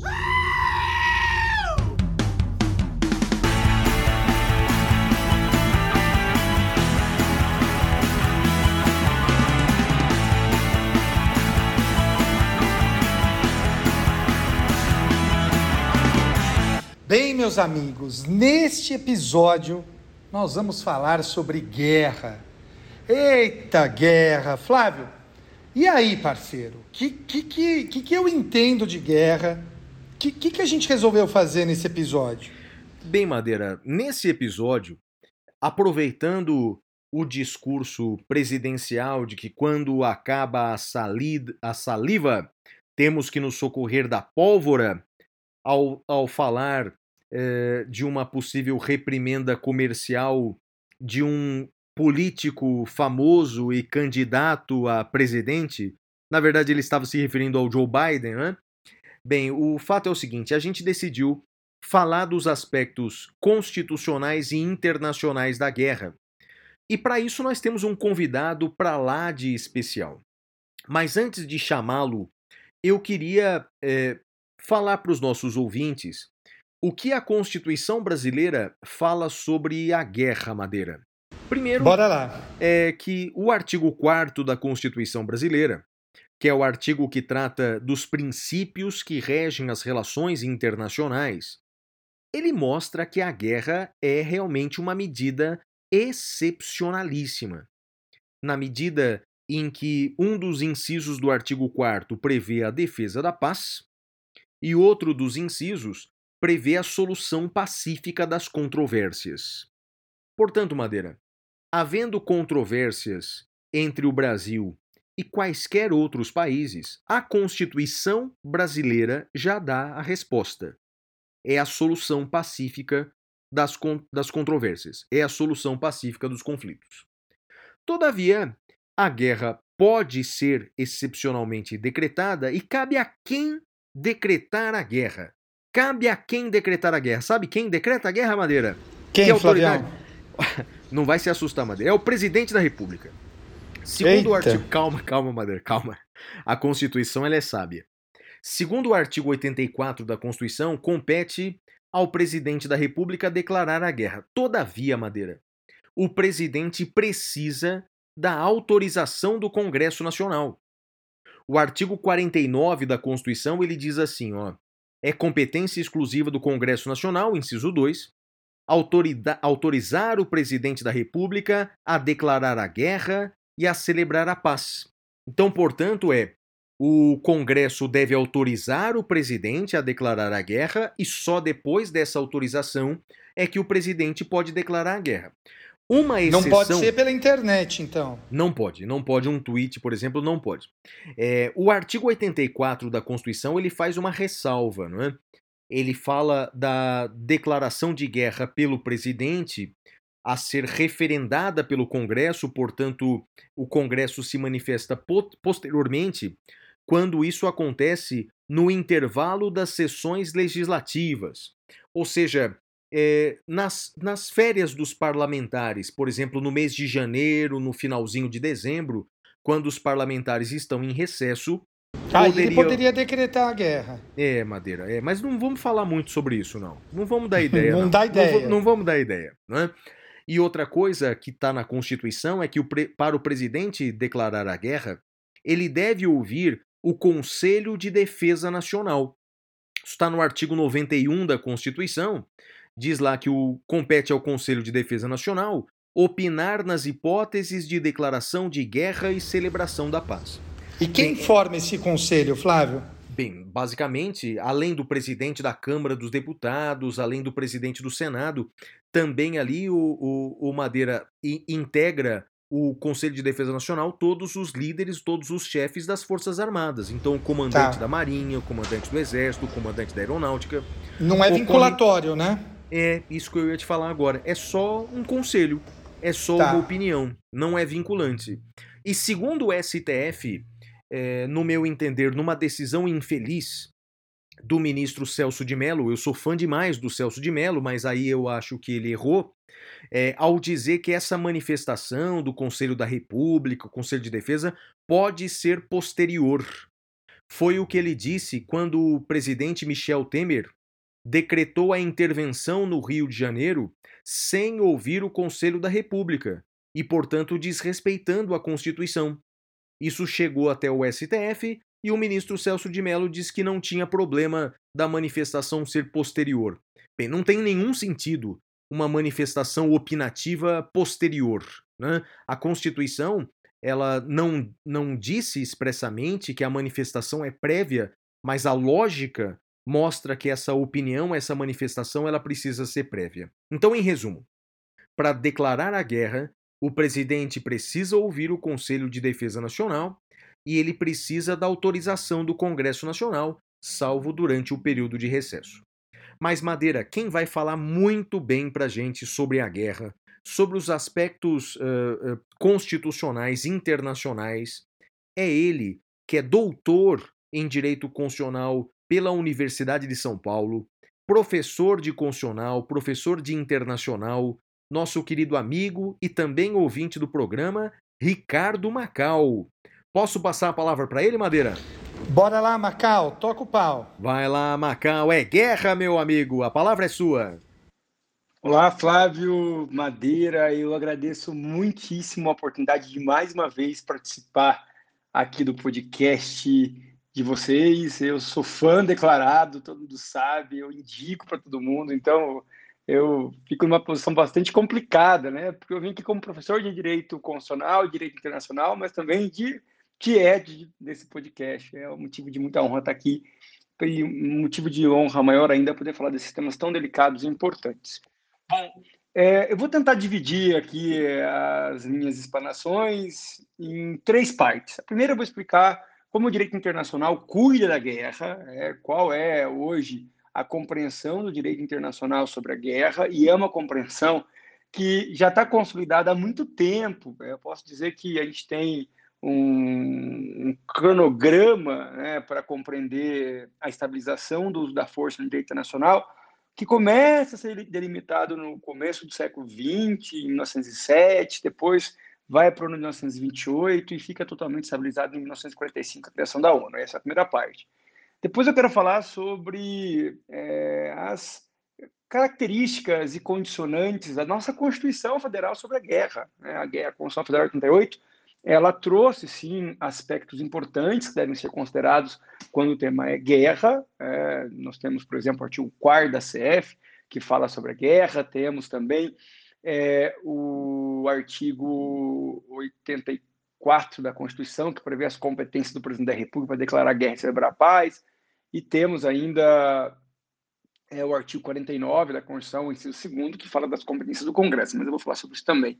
Aliás, né, já vou antecipar, é, o artigo 4 claramente não fala sobre a guerra, mas fala sobre a defesa da paz e a solução pacífica de controvérsia, que são princípios das relações internacionais que têm ligação direta com a guerra. E, por fim, eu vou arriscar aqui dar alguns pitacos, é, porque tudo isso é muito relativo, é, a gente acredita que se confirmar as tendências, é, é essas impressões que eu vou trazer aqui podem realmente se confirmar, existe probabilidade sobre o futuro dos Estados Unidos, das relações Brasil-Estados Unidos, relações extremamente importantes, não só porque os Estados Unidos é um parceiro do Brasil há muito tempo, é o primeiro país a reconhecer a independência do Brasil, mas também porque é o segundo parceiro econômico do Brasil na balança comercial, em trocas comerciais, ficando atrás só da China, que também vai ser analisado aqui. Então, bastante coisa para falar e eu vou tentar ser um pouco sucinto, embora já estou antecipando que eu tenho péssimo hábito de falar demais. Mas vamos lá. Em relação à guerra, né, essa primeira parte da, da minha contribuição aqui para o podcast da Caverna.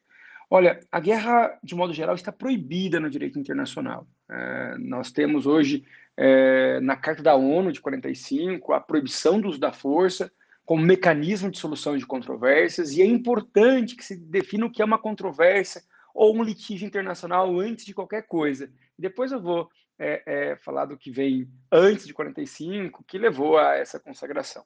Muita gente acha que uma controvérsia internacional, que uma disputa internacional, que um litígio internacional é uma situação em que se usa força, em que dois estados se confrontam e cada um vai tentar ganhar esse, essa situação usando o seu poderio militar. Só que isso é equivocado. Por que, que isso é equivocado? Porque para o direito internacional, uma controvérsia, um litígio é uma discussão jurídica. Então, nós temos um litígio, uma controvérsia famosa que envolve a Inglaterra e a Argentina e que está longe de ser solucionada, que é diz respeito é, sobre a definição da propriedade das Malvinas, né, ou das Ilhas Falklands.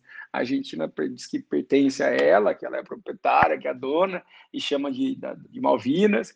É, a Inglaterra que ocupa efetivamente denomina de Ilhas Falklands, e essa situação um dia terá que ser definida, embora aparentemente acredito que a Argentina vai ter que ceder, é, já que a ocupação se dá pela Inglaterra. Mas voltando para a questão da guerra no direito internacional, é, a Carta da ONU de 1945, especialmente é, ao prever no artigo 33 diversos meios pacíficos de solução de controvérsias, definiu que esses meios pacíficos devem ser usados para discutir e para solucionar, para obter um ponto de equilíbrio e superar esses litígios. Então, nós temos as negociações, a mediação, a arbitragem, o emprego a cortes internacionais, a atuação de órgãos políticos de organizações internacionais, como a Assembleia da ONU, Assembleia Geral da ONU, Conselho de Segurança, ou seja, a, a, a, o uso da força, o uso da guerra para solucionar controvérsias internacionais não é mais uma solução viável, não é mais uma permissão do direito internacional. Inclusive, incorre em lista internacional o Estado que pretende usar a força, o seu poderio militar, é, para solucionar qualquer discussão jurídica. Tem que buscar uma solução pacífica não necessariamente usar uma corte internacional, os Estados soberanos podem, é, em comum acordo, resolver de, por meios diplomáticos, como negociação, como é, o emprego de uma mediação, enfim, ou ainda né, realizar uma arbitragem, ou levar a questão para ser liderada numa organização internacional. Mas essa realidade que nós temos hoje na Carta da ONU, ela permite duas exceções. Somente em duas hipóteses o uso da força pode ser autorizado no direito internacional. O uso da força é que se chama de guerra, né? É, a primeira hipótese é se for uma situação em que o Estado usa a força para responder a uma agressão prévia, a legítima defesa. Então, se porventura né, o Brasil for atacado por algum país e, é, ou sofrer uma ameaça concreta de ataque, ele pode sim usar a carta da ONU e evocar a legítima defesa para usar a força. Só que esse uso da força em legítima defesa tem algumas características. Tem que ser imediato ao ataque, né, a agressão ou a provocação concreta, tem que ser proporcional e razoável àquela agressão. Por exemplo, é, se porventura, sei lá, é, o país agrediu o Brasil, atacando pelo menos parte do território brasileiro, é, o Brasil vai tentar retirar as tropas desse país de, do território e manter a integridade do território nacional. Não é bem uma retaliação, mas sim uma resposta usando a força, o poderio militar do Estado brasileiro. É muito complicado né, falar que o Estado vai usar a força legítima defesa, porque ele pode cometer excessos. se cometer excesso, a questão poderá ser deliberada pelo Conselho de Segurança e o país que cometeu a legítima defesa excessiva pode sofrer consequências sérias no direito internacional. E a segunda hipótese de uso da força se houver uma autorização do Conselho de Segurança com base na Carta da ONU com a finalidade de manter a paz e a ordem mundial. Então, em outras palavras, usar o uso da força é algo muito difícil de ocorrer no cenário internacional hoje, é uma realidade que nós temos que lidar e que desde 45 tem sido, na maior parte das vezes, respeitadas. Nós temos eventos específicos, como o caso é, do, da invasão do Iraque, né, em que os Estados Unidos liberaram, lideraram uma coalizão, mas porque o Iraque tinha é, invadido o Kuwait. É, da mesma forma, depois do 11 de setembro, os Estados Unidos usou a força é, é, em relação ao Afeganistão, levantando uma teoria chamada de legítima defesa preventiva, que é coisa que só os Estados Unidos pode fazer. É, isso daria tema para um outro podcast. Mas é, esse quadro que está consolidado com a Carta da ONU, ele é resultado de uma evolução do direito internacional. E daí é, é a tranquilidade de todos que estudam direito internacional de que realmente é, a guerra tende a desaparecer com o avanço das relações internacionais. O uso da força tende a ser algo que a gente vai ter só referência é, histórica nas relações internacionais. Por quê? Porque é, em 1907 foi, foram celebradas algumas convenções que nós chamamos de Direito de Haia. É, até Rui Barbosa participou ativamente nas negociações, ficou conhecido como a Águia de Haia. E é, essas convenções tinham dois objetivos principais. Primeiro, era incentivar o uso de soluções pacíficas, como a negociação, a arbitragem, é, é, a mediação, que hoje é uma obrigação em virtude da Carta da ONU de 45, e se essas soluções pacíficas fracassassem, aí sim disciplinar o uso da força. Então, é, desde 1907, portanto, desde o começo do século XX, se percebe é, essa preocupação do direito internacional em acabar com as possibilidades do emprego da força no direito internacional. E inicialmente era preciso tentar usar o meio pacífico, e caso eles fracassassem, aí sim existiam essas convenções, que parte ainda se aplica até hoje, naquelas duas únicas hipóteses que pode se usar força, para disciplinar é, o uso da força, evitando, por exemplo, ataques a civis, arma, emprego de armas de destruição de massa é, e outros aspectos técnicos da condução das hostilidades e do próprio, dos próprios ataques que podem ocorrer no direito internacional. Mas antes da Carta da ONU, em 1928, foi celebrado um tratado internacional, é, chamado Tratado de, pra, de, Paris, ou Pacto de Brian Kellogg, que é, proibia o emprego da força para solucionar controvérsia. Não tinha amplitude da Carta da ONU, até porque a Carta da ONU tem aplicação no mundo todo, mas foi um sinal muito claro de que os estados soberanos é, após a Primeira Guerra Mundial e temendo já a eclosão da Segunda Guerra Mundial, é, estavam muito dispostos a abandonar o emprego da força. Felizmente, ocorreu a Segunda Guerra Mundial e isso veio consolidar esse esforço do direito internacional com a criação da Carta em 45 de retirar ah, o emprego da força, e, portanto, retirar a possibilidade de empregar a guerra para solucionar controvérsias. E quando eu vejo, e é inevitável falar disso, é uma declaração do chefe de Estado do Brasil, dizendo que se a diplomacia falhar, ele poderá usar a força, a pólvora, seja lá o que for, é, ainda que seja uma metáfora bastante é, sutil para alguns, né, para outros bastante forte. É, isso mostra que o discurso do chefe de Estado brasileiro, com todo o respeito que ele merece ao cargo que ele ocupa, é, está totalmente é, fora do contexto do direito internacional. Ele está voltando para o contexto de 1907, quando se fez o, Tratado de Haia. Desde 1907 se tem um movimento progressivo em tentar abandonar a força para solucionar controvérsias e disputas internacionais. Existem vários instrumentos que podem ser usados.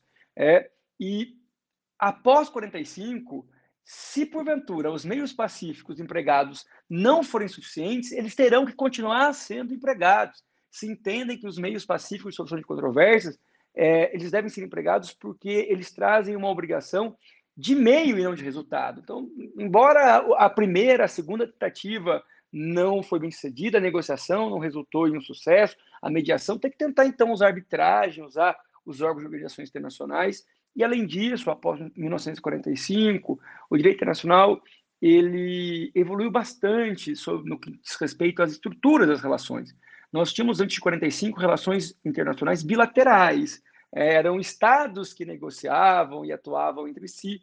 É, e com a criação de várias organizações internacionais, como a própria ONU, como é o caso da, da OMS, como é o caso é, da OIT, é, de blocos regionais, como a União Europeia e o Mercosul. Hoje nós temos relações internacionais pautadas na multilateralidade.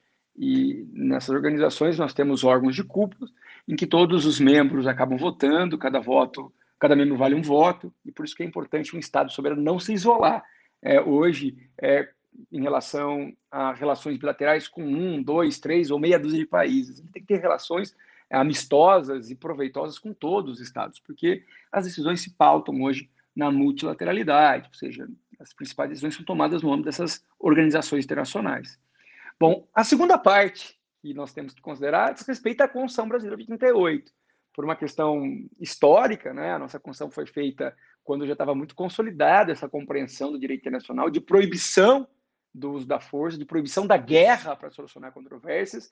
Isso pode ser verificado no artigo 4 da Constituição Federal, que prevê, dentre os princípios que vão reger as relações internacionais no Brasil, é, o princípio da solução pacífica de controvérsias, é, prevê também, a, a, de modo muito claro, a preocupação é, de não intervenção, porque uma vez que um Estado intervém no interior de outro Estado, pode levar à formação de um litígio, isso poderia dificultar a construção de uma paz permanente é, a preocupação também com a prevalência de direitos humanos, e, mais precisamente, quando nós analisamos as competências do presidente da República e do Congresso Nacional, fica evidenciado no artigo 84, inciso 19, que o Brasil somente poderá declarar guerra no caso de agressão estrangeira, ou seja, o Brasil não poderá começar uma guerra sem violar o direito internacional e também a Constituição brasileira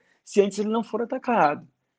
Qualquer discurso, qualquer, ah, podemos dizer, né, qualquer orientação que venha do Estado brasileiro, no sentido de, antes de sofrer um ataque efetivo, iniciar a guerra, viola não só a Carta da ONU, que admite o uso da força é, em legítima defesa apenas, né, ou se o Conselho de Segurança autorizar para manter a estabilidade da paz mundial, o que dificilmente vai acontecer com o caso do Brasil, e também a própria Constituição, o artigo 84, inciso 19, que expressamente exige é, é, a possibilidade de decretação de guerra pelo presidente da República, no caso de agressão estrangeira, ou seja, em legítima defesa pelo Brasil. É, o artigo 49 da Constituição, inciso 2, acaba também sendo bastante importante nesse sentido, porque para declarar guerra, o presidente da República tem que ter autorização do Congresso Nacional. E se o Congresso estiver em recesso, o Congresso tem que referendar. E eu vi mesmo ontem, contextualizando com o momento atual do Brasil, é, o presidente da Câmara dos Deputados, que eu sei que não é presidente do Congresso, é, o presidente do Senado, não tive notícia que é, tenha dado nenhuma declaração, até porque eu acho que está preocupado no momento com uma situação muito mais grave do que tentar é, é, entender o discurso presidencial, que é o problema do apagão lá no estado do Amapá, o estado do qual ele é senador, é, é, o presidente da Câmara dos Deputados dizendo que não, que o Brasil ele tem problemas muito mais sérios. É, nós estamos no meio de uma pandemia, nós estamos com um problema de, uma, de enfrentamento de uma crise econômica e que a Câmara dos Deputados tem um compromisso em tentar trabalhar para o Brasil, é, não dando margem para qualquer interpretação de apoio, eventualmente, se o presidente decidir é, decretar guerra e imagino que o presidente vai cumprir a Constituição e se for atacado, é, se for em legítima defesa, porque a Constituição só permite a, declara a declaração de guerra pelo presidente é, como um ataque a uma agressão estrangeira. Tá? Então, seja sob o ponto de vista é, internacional, nós temos a Carta da ONU, é, que em 45 proibiu o uso da força para solucionar controvérsias, seja do ponto de vista do direito é, constitucional, o presidente sozinho não pode decidir sobre a decretação de guerra quando as relações diplomáticas, quando os meios diplomáticos, os meios pacíficos não forem suficientes para solucionar qualquer discussão jurídica, seja sobre a proteção do meio ambiente, seja sobre é, a, o livre comércio e a inadequação de eventuais embargos e retaliações aplicadas por qualquer país, como o caso dos Estados Unidos, é, no cenário do comércio internacional. E, por fim, é, caminhando já para o último eixo que eu queria poder aqui desenvolver com vocês, é, o que a gente pode esperar, eu acho, da, da mudança da presidência da República dos Estados Unidos. O primeiro ponto é que é, o presidente Bolsonaro, isso é uma análise hoje quase que uníssona, né, entre os estudiosos das relações internacionais, ele acabou fazendo uma opção em ter uma diplomacia focada na figura do chefe de Estado dos Estados Unidos, na figura do chefe de Estado da, da Polônia, né, do primeiro-ministro Israel, que ele tem aí é, afinidades políticas. O que é muito preocupante, porque as relações internacionais não são relações de governos, são relações de estados soberanos. Os governos vão embora, mas os estados continuam. É, e outra coisa, os tratados internacionais, toda, todas as normas internacionais vinculam os estados soberanos. E quando se muda o governo, o governo que foi constituído agora nesses estados deverão cumprir essas obrigações internacionais, senão vão ter que denunciar os tratados. Então, é, no momento em que a gente vê é, a mudança anunciada, é claro que existe uma contestação que pode ser revertida no Poder Judiciário norte-americano, mas eu acho muito pouco improvável isso acontecer, porque até o momento não foram indicados nem provas contundentes de fraude nas eleições. Mas quando a gente vê é, um, essa anunciada né, e provável mudança na presidência dos Estados Unidos, nós podemos pensar que, diferentemente do que tem acontecido no Brasil, e em grande medida foi influenciada pela forma que o atual e não reeleito presidente dos Estados Unidos, Donald Trump, conduzia as relações internacionais, o, o novo presidente dos Estados Unidos deverá é, primar pelas relações multilaterais, deverá é, fortalecer, mais uma vez, a atuação das organizações internacionais, as discussões multilaterais, é, nós tivemos no meio da pandemia um anúncio do Trump de que os Estados Unidos iam sair da OMS, iam parar de financiar, não ia mais fazer tratados e ia se retirar, aliás, de tratados, inclusive, sobre a proteção do meio ambiente. E, de fato, as organizações internacionais são os locais adequados para que essas discussões ocorram. É, eu acho pouco provável que nós teremos uma investida é, unilateral dos Estados Unidos no, em relação ao Brasil no que diz respeito à Amazônia, mas isso pode ser feito no âmbito de uma organização internacional, isso pode ser feito no âmbito da, OME, da OMC, Organização Mundial do Comércio, da OEA, e se isso acontecer, é, não será uma decisão apenas dos Estados Unidos, será uma decisão da maior parte dos estados, eles concordam muito alto, dois terços dos estados que integram essas organizações internacionais. E caso venha se concretizar qualquer sanção aplicada ao Brasil por deliberação dessas organizações internacionais, isso com certeza será resultado de uma visível posição de isolamento internacional que o Brasil tem entrado. O Brasil tem cada vez mais se afastado de países com o qual o atual governo não tem afinidade política. Isso contraria toda a lógica das relações internacionais, que são relações de estados e não de governos. E, portanto, se porventura é, houver uma, uma confirmação dessa impressão de que as discussões multilaterais voltarão a ser a grande tônica né, do próximo presidente, próximo governo dos Estados Unidos, pode ser que isso cause ao Brasil é, situações bastante preocupantes, porque não poderá ser feito o discurso de que os Estados Unidos impuseram uma retaliação, impuseram uma sanção ao Brasil, mas foram organizações internacionais é, em relação às quais o Brasil é parte, mas que deliberou pelos seus órgãos e com o apoio de vários países né, que formam é, esse cenário internacional, concordaram em aplicar essas sanções. E se o Brasil mantiver essa tendência que espero que não se confirme, de cada vez mais se isolar no cenário internacional e contar com o apoio de dois, três, quatro países, é, dificilmente a gente vai conseguir reverter essas sanções, teremos que lidar com essa realidade. Mas é, é claro, quero deixar isso muito aqui é, re, bem registrado. É, são apenas conjecturas, são apenas impressões, as relações internacionais são extremamente dinâmicas, assim como pode ser que é, o novo presidente dos Estados Unidos adote uma posição é, parecida com a do Trump, pode ser que o Brasil também reveja, e eu assim espero, é, essa forma de conduzir as relações internacionais e volte a ser um país que tinha tradição nas é, negociações multilaterais é, e nas deliberações em temas de interesse não apenas de um, dois, três ou quatro países, mas de interesse é, da comunidade internacional como um todo, e que volte a ter nas organizações internacionais e não em parceiros isolados é, o principal ponto de apoio e desenvolvimento das nossas relações internacionais. Basicamente é isso. Espero poder voltar aqui mais uma vez com uma análise mais positiva, dizendo que, olha, aquele quadro que eu pintei para vocês né, no, no, começo de novembro de 2020 não se confirmou. Isso prova como é que o direito internacional e as relações internacionais são dinâmicas, são imprevisíveis e ainda né, atesta o compromisso do do atual presidente da República, e assim eu espero que aconteça, em respeitar a Carta da ONU e a Constituição Federal e jamais cogitar é, empregar a força para solucionar uma controvérsia jurídica que deverá ser solucionado obrigatoriamente por meios pacíficos de solução, em especial por meio da negociação, do diálogo e da construção de pontes e jamais da construção de muros. Muito obrigado pelo convite e cada vez mais eu quero ver esse podcast sendo sucesso absoluto no Brasil. Eu vibro muito com o sucesso de vocês, viu? Grande abraço, Madeira, grande abraço, Flávio, e até mais. Tchau, tchau. Bem, Madeira, sensacional a fala do Macau. Que aula a do Macau, não é não, Madeira? Muito interessante, Flávio, muito interessante mesmo. Gostei bastante, como sempre, né?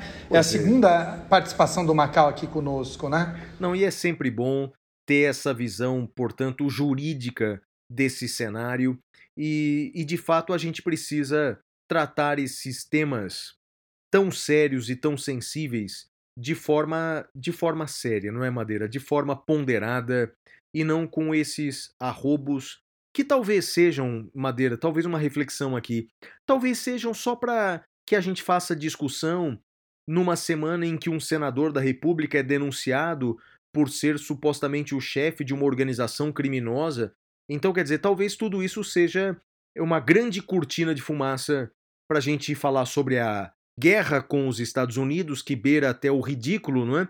é e a gente desviar a atenção de assuntos como o Amapá, as escuras, como milhares de pessoas morrendo de Covid, é, como esses episódios mais graves, não é, Madeira? Concordo, Flávio. Acho que faz, faz todo sentido isso. Então vamos lá para o próximo bloco. Vamos agora ao nosso próximo bloco, que é o Pintura Rupestre. Até já!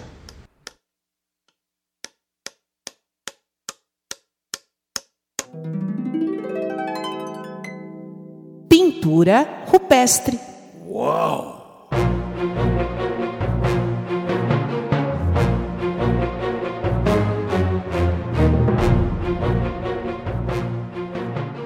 Bem, Madeira, minha dica cultural da semana vai para um filme que está disponível na Netflix, é um lançamento, chama O Sete de Chicago. trata de um processo judicial, Madeira, envolvendo manifestantes eh, na, é, na época da Guerra do Vietnã. Protestaram eles na cidade de Chicago contra a guerra no Vietnã. Aquilo acabou gerando um conflito entre os manifestantes e a polícia de Chicago e eles foram levados à justiça. É um filme interessantíssimo, com brilhantes atores. Você assistiu Madeira o 7 de Chicago? Eu assisti, Flávio, eu assisti. Gostou ou não? Eu gostei, mas eu, eu vou te ser sincero, eu não aguento mais ver filme, Flávio, que tem juiz idiota, né? Eu, não aguento mais, cara. Eu queria um filme que o juiz fosse gente boa, que o promotor fosse gente boa, que o advogado fosse o vilão, sabe? Não aguento mais, bicho. É, aquele. O juiz era bem idiota mesmo, não, Madeira? Pelo amor não, de Deus. Não, e o pior Flávio. é que é baseado em fatos reais, né, Madeira? Sim, sim. então lá, e qual a sua dica cultural, Madeira? Flávio, eu descobri uma música essa semana é, chamada Salt of Earth, Salt of the Earth, o sal da terra. É uma, é uma canção. Você já tá treinando, né, Madeira? Já tá treinando, já tá falando música em inglês, já tá treinando, hein? É uma canção dos Rolling Stones de 1968, do álbum Beggar's Banquet. Uh, Flávio, que música maravilhosa! Uh, essa música, ela foi feita, inspirada em John Lennon, Flávio. Ah, e olha, eu, é, eu vou ler um trechinho dela para você. Vamos beber pelas pessoas que trabalham duro, vamos beber pelos que nascem em pobreza. Levante sua taça para o bem e o mal. Vamos beber pelo sal da terra, the salt of the earth. É maravilhosa, eu recomendo enfaticamente, Flávio. Poxa, que legal, Madeira, que legal. Vou ouvir, vou ouvir essa música eu não conhecia dos Stones, vou ouvir, vou ouvir. Aliás, aproveitando a nossa audiência qualificadíssima, se alguém que nos ouve manja de direitos autorais, nos responda uma coisa: quando a gente indica uma música aqui, a gente pode colocar um trechinho dessa música para rodar ou tem que pagar direitos autorais? Como é que é isso? Então eu peço que o pessoal que manje nos dê uma dica, porque ia ser legal, né, Flávio? A gente É, indica uma então, música. é, Eu acho que eu setei res- sei parcialmente a resposta, Madeira. A gente tem direito de colocar alguns segundinhos da canção. Mas se alguém puder dizer quais são as regras exatas, de quantos segundos a gente pode colocar, vai ficar bacana, Madeira. E você acredita que esse é um tema que eu nunca julguei, cara? Então por isso que eu não, não tenho ideia, né? Legal. Então eu nunca julguei isso. Legal, Bom. sensacional. Vamos lá agora para o próximo bloco? Vamos agora ao último bloco desse programa em que damos os destaques positivos e negativos. Vamos ao prêmio Capitão Caverna. É a hora do prêmio Capitão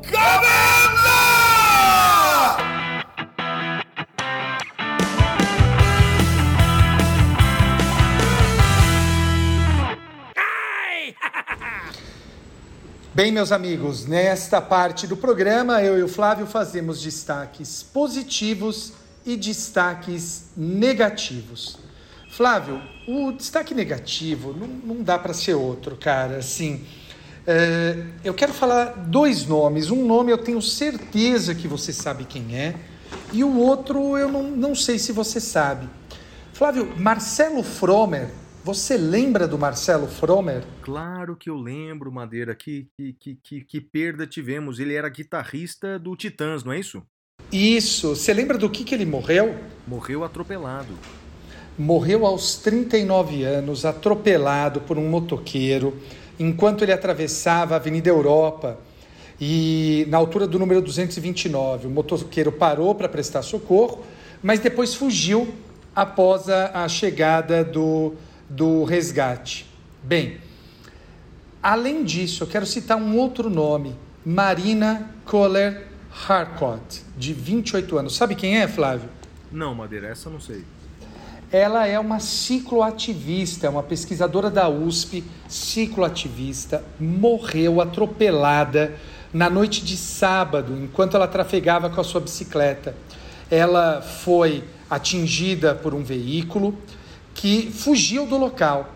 Graças a Deus, descobriram ah, depois quem é o cara, que aparentava inclusive sinais de embriaguez. Flávio, o, o caso da Marina me deixou chateado por um duplo motivo. Primeiro, óbvio, pela morte de uma cicloativista que estava na faixa.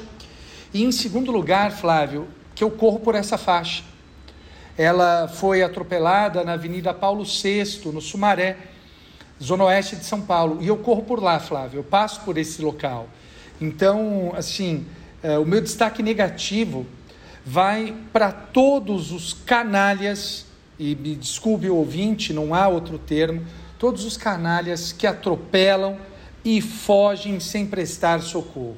Veja, você atropelar alguém, uh, infelizmente, faz parte da vida em sociedade, mas você atropelar, fugir, né? todo mundo que dirige está sujeito a atropelar alguém, mas você atropelar, embriagado, fugir, olha, eu não gosto de tecer julgamentos morais, você sabe disso, mas que queime no inferno, Flávio.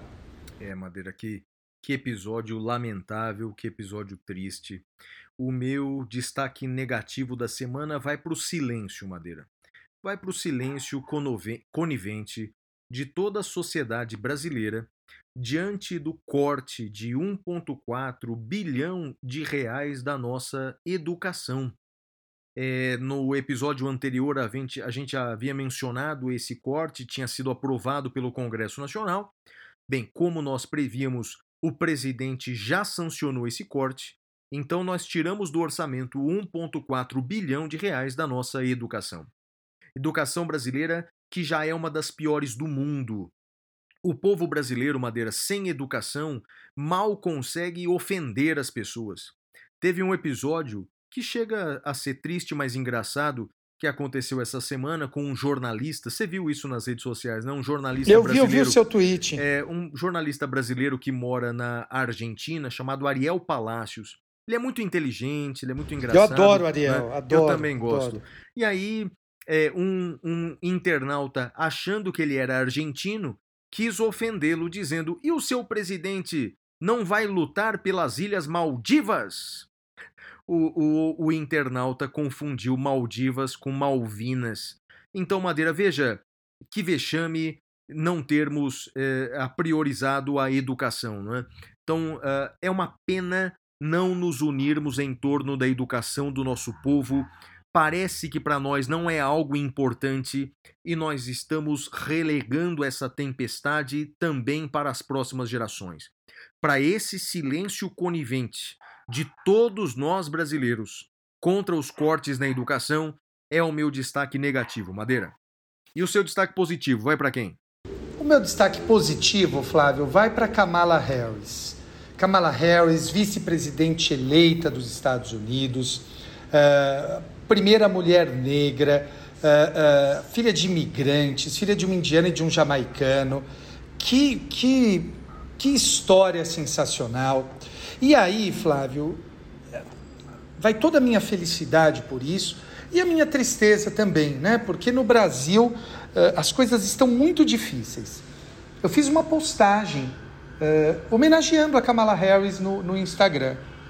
Bem, a extrema-direita veio dizer que era um absurdo o que eu estava dizendo, primeiro, porque ela não tinha sido, uh, não tinha sido eleita uh, havia fraude na eleição, esse tipo de, de argumento. E, em segundo lugar, a extrema-direita também disse que ela era uh, uh, comunista e que eu estava exaltando o comunismo, o esquerdismo no país. Bem, além da extrema-direita, veio a extrema-esquerda dizer que não mudava nada a eleição dela, que a eleição dela e do Biden é igual, eles são iguais para o mundo ao, ao Donald Trump. Olha, Flávio, que draga que nos metemos, meu amigo. Que draga. Porque assim, a gente se torna uh, uh, cego a ponto de achar que ela uh, não merece os nossos elogios. A gente se torna cego a ponto de achar que ela é de esquerda, né? Uh, e ela pode até ser de esquerda, mas a esquerda norte-americana é a centro-direito brasileira. E além disso, nós nos tornamos cegos e amargos a ponto de não sermos capazes de celebrar uh, uma vitória. Porque a vitória foi a vitória da ciência, a vitória da empatia. É óbvio que eles são americanos e americanos são o que são, né? com, com, toda, uh, com tudo aquilo que a gente sabe da história norte-americana, com todas as críticas possíveis, imagináveis e justas. Mas não é esse o ponto. Né? O ponto é que a gente precisa saber celebrar, ainda que seja uma pequena vitória. Então, o meu destaque positivo é para Kamala Harris e para todos aqueles que sabem celebrar as vitórias, ainda que pequenas. Flávio. É isso mesmo, Madeira, faço minhas as suas palavras e, e o meu destaque positivo da semana vai para as pessoas que têm esperança, as pessoas que têm esperança de um futuro melhor. Eu queria destacar um, um, um fato que para mim é, é, é surpreendente, é a diminuição drástica da abstenção nas eleições americanas. Não é? Nunca os americanos foram tanto às urnas hum, como na última votação. Não só o presidente eleito é, Joe Biden foi o presidente eleito com o maior número de votos, como Donald Trump foi o segundo a ter o maior número de votos na história americana. Então, portanto, não importa a sua ideologia, você ainda tem esperanças de melhorar o futuro através da sua participação a partir do seu voto. Então, portanto, a esperança é algo que pode nos ajudar no futuro. Ela só não basta, mas meu destaque positivo é para a esperança, Madeira. Muito bem, Flávio. Com isso acabamos mais um episódio. Eu espero que você esteja vivo aí. Uh, com, com... Tô, ouvindo você tossindo aqui. Você tá vivo, tá bem? Tô bem, Madeira, me recuperando aqui, estou bem. Muito bem, amigos. Então, com isso, nós encerramos mais um episódio do Saindo da Caverna, episódio 40. 40. The okay, 40, man. The 40 episode. Ok, Madeira. Okay, so okay, Wood. Like... Wood, Madeira no Wood. Wood. Dr. Wood. Dr. Wood. Yes. I would like to say uh, to to give kisses. Uh, uh, kisses for everybody. For everybody, for you. for my mother and, and, and for Shusha. Shusha too. Shusha. Shusha. Uh, God bless you, Shusha. Chucha. yes. Okay. Bye bye. Bye bye. Ciao, ciao. ciao.